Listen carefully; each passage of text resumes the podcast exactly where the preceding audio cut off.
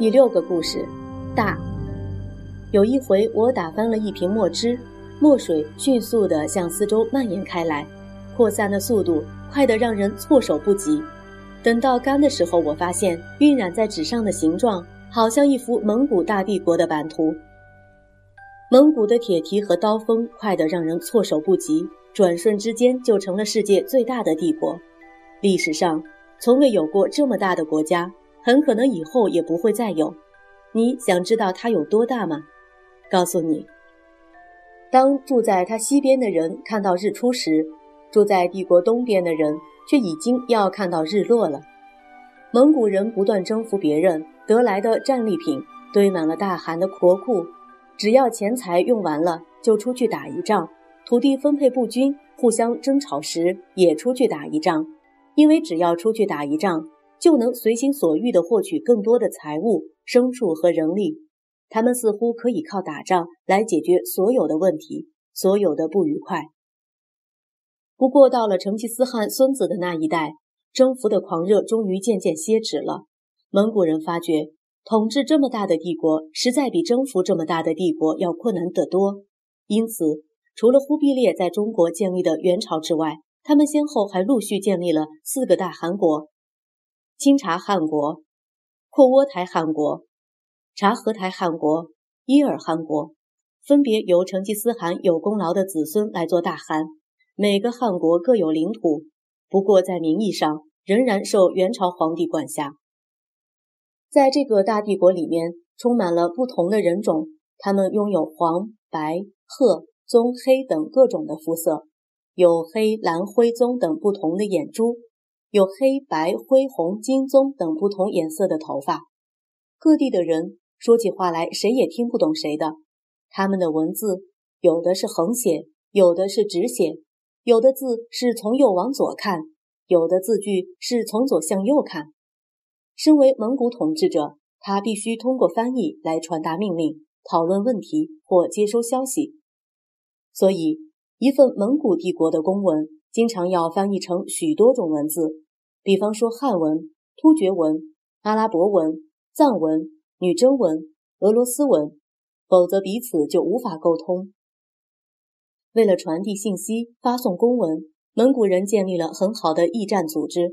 驿站遍布全国各地的交通要道，可以供应来来往往的传递者与商旅们吃饭、休息、住宿，并且还备有牛马驴狗。鸽子、车、轿、船等等各种传递信息的工具，无论什么信息都能一站一站，就像接力赛跑那样，日夜不停地送达目的地。由于版图实在太大，据说当时由最西边的清察汗国都城送一封信到元朝的京城大都城，就要二百多天了。在帝国外的海上，船舶也是不停地来回穿梭。从前宋朝人发明神秘的小小磁针。指南针，如今让蒙古人、阿拉伯人，甚至欧洲人都渐渐懂得它的奥妙与好处了。阿拉伯的毛毯、南洋的香料、中国的瓷器、丝绸，使各地的人都眼界大开。蒙古人信仰一种称作喇嘛教的宗教，也就是西藏人信的佛教。喇嘛的意思就是至高无上的和尚。自从忽必烈当了皇帝以后，就把它当作是国教。而把喇嘛教的领导人尊称为国师。通常人们会以自己的信仰为荣，而对别人不同的信仰难以容忍。过去在欧洲和亚洲的西部，基督教徒和伊斯兰教教徒由于信仰的不同而大打出手，他们恨不得把世界上所有的人全都变成和他们信仰相同的自己人才肯罢手。奇怪的是，杀人不眨眼的蒙古人。对于别人相信什么或不信什么，显得无所谓。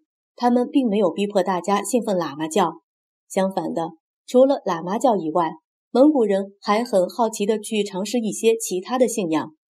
他们有些人兴致勃勃地加入了伊斯兰教，有些则参加了基督徒的行列，有些人信奉佛教，有些人崇拜起道教。当时信徒最多、流行最广的是伊斯兰教。如果你走在蒙古帝国境内，忽然听到有人在又高又尖的塔上呼喊“快来祈祷”，那么你一点也不必讶异，因为按规定，伊斯兰教徒每日得祈祷五次，在固定的时间里，有专人在喊拜楼塔上提醒人们祈祷。不论是谁，在什么地方，正在做什么事，只要他是教徒，都要面朝他们的圣地，一个位于阿拉伯半岛、名叫麦加的地方，跪下来虔诚地祈祷一番。由于创立大帝国的成吉思汗本人，他曾经热心地向耶律楚材学佛教，向阿拉伯高僧学伊斯兰教，向一位名叫丘处机的汉人学习道教。可是终其一生，他并没有信仰任何宗教。古往今来，有许多征服者，不论他自身有多么粗鲁野蛮，也都喜欢盛气凌人的逼迫被征服的人，尽可能的和自己一样。比方说，信仰同样的神旨。穿同样的服饰，造同样的屋宇，说同样的语言。然而，成吉思汗和他的子孙并没有这样做。他们似乎觉得，只要别人相信蒙古人是世界上最优秀的战士，向他们挑战是自取灭亡，如此就足够了。契丹人耶律楚材以及信奉道教的汉人丘处机，都是读了很多书、满肚子学问的智者。他们一直很担心占领这么大土地。屠杀这么多的蒙古征服者，怎能一直保有他们巨大的帝国呢？因此，经常规劝统治者一定要少杀人。与其把人杀掉，还不如让那些人努力工作，为大帝国增加财富才对。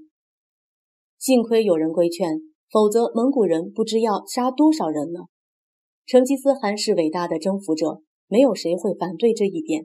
可是，在他死后，谁来做最伟大的继承者呢？成吉思汗的子孙个个能征善战，所以都认为自己才是最有资格的继承人。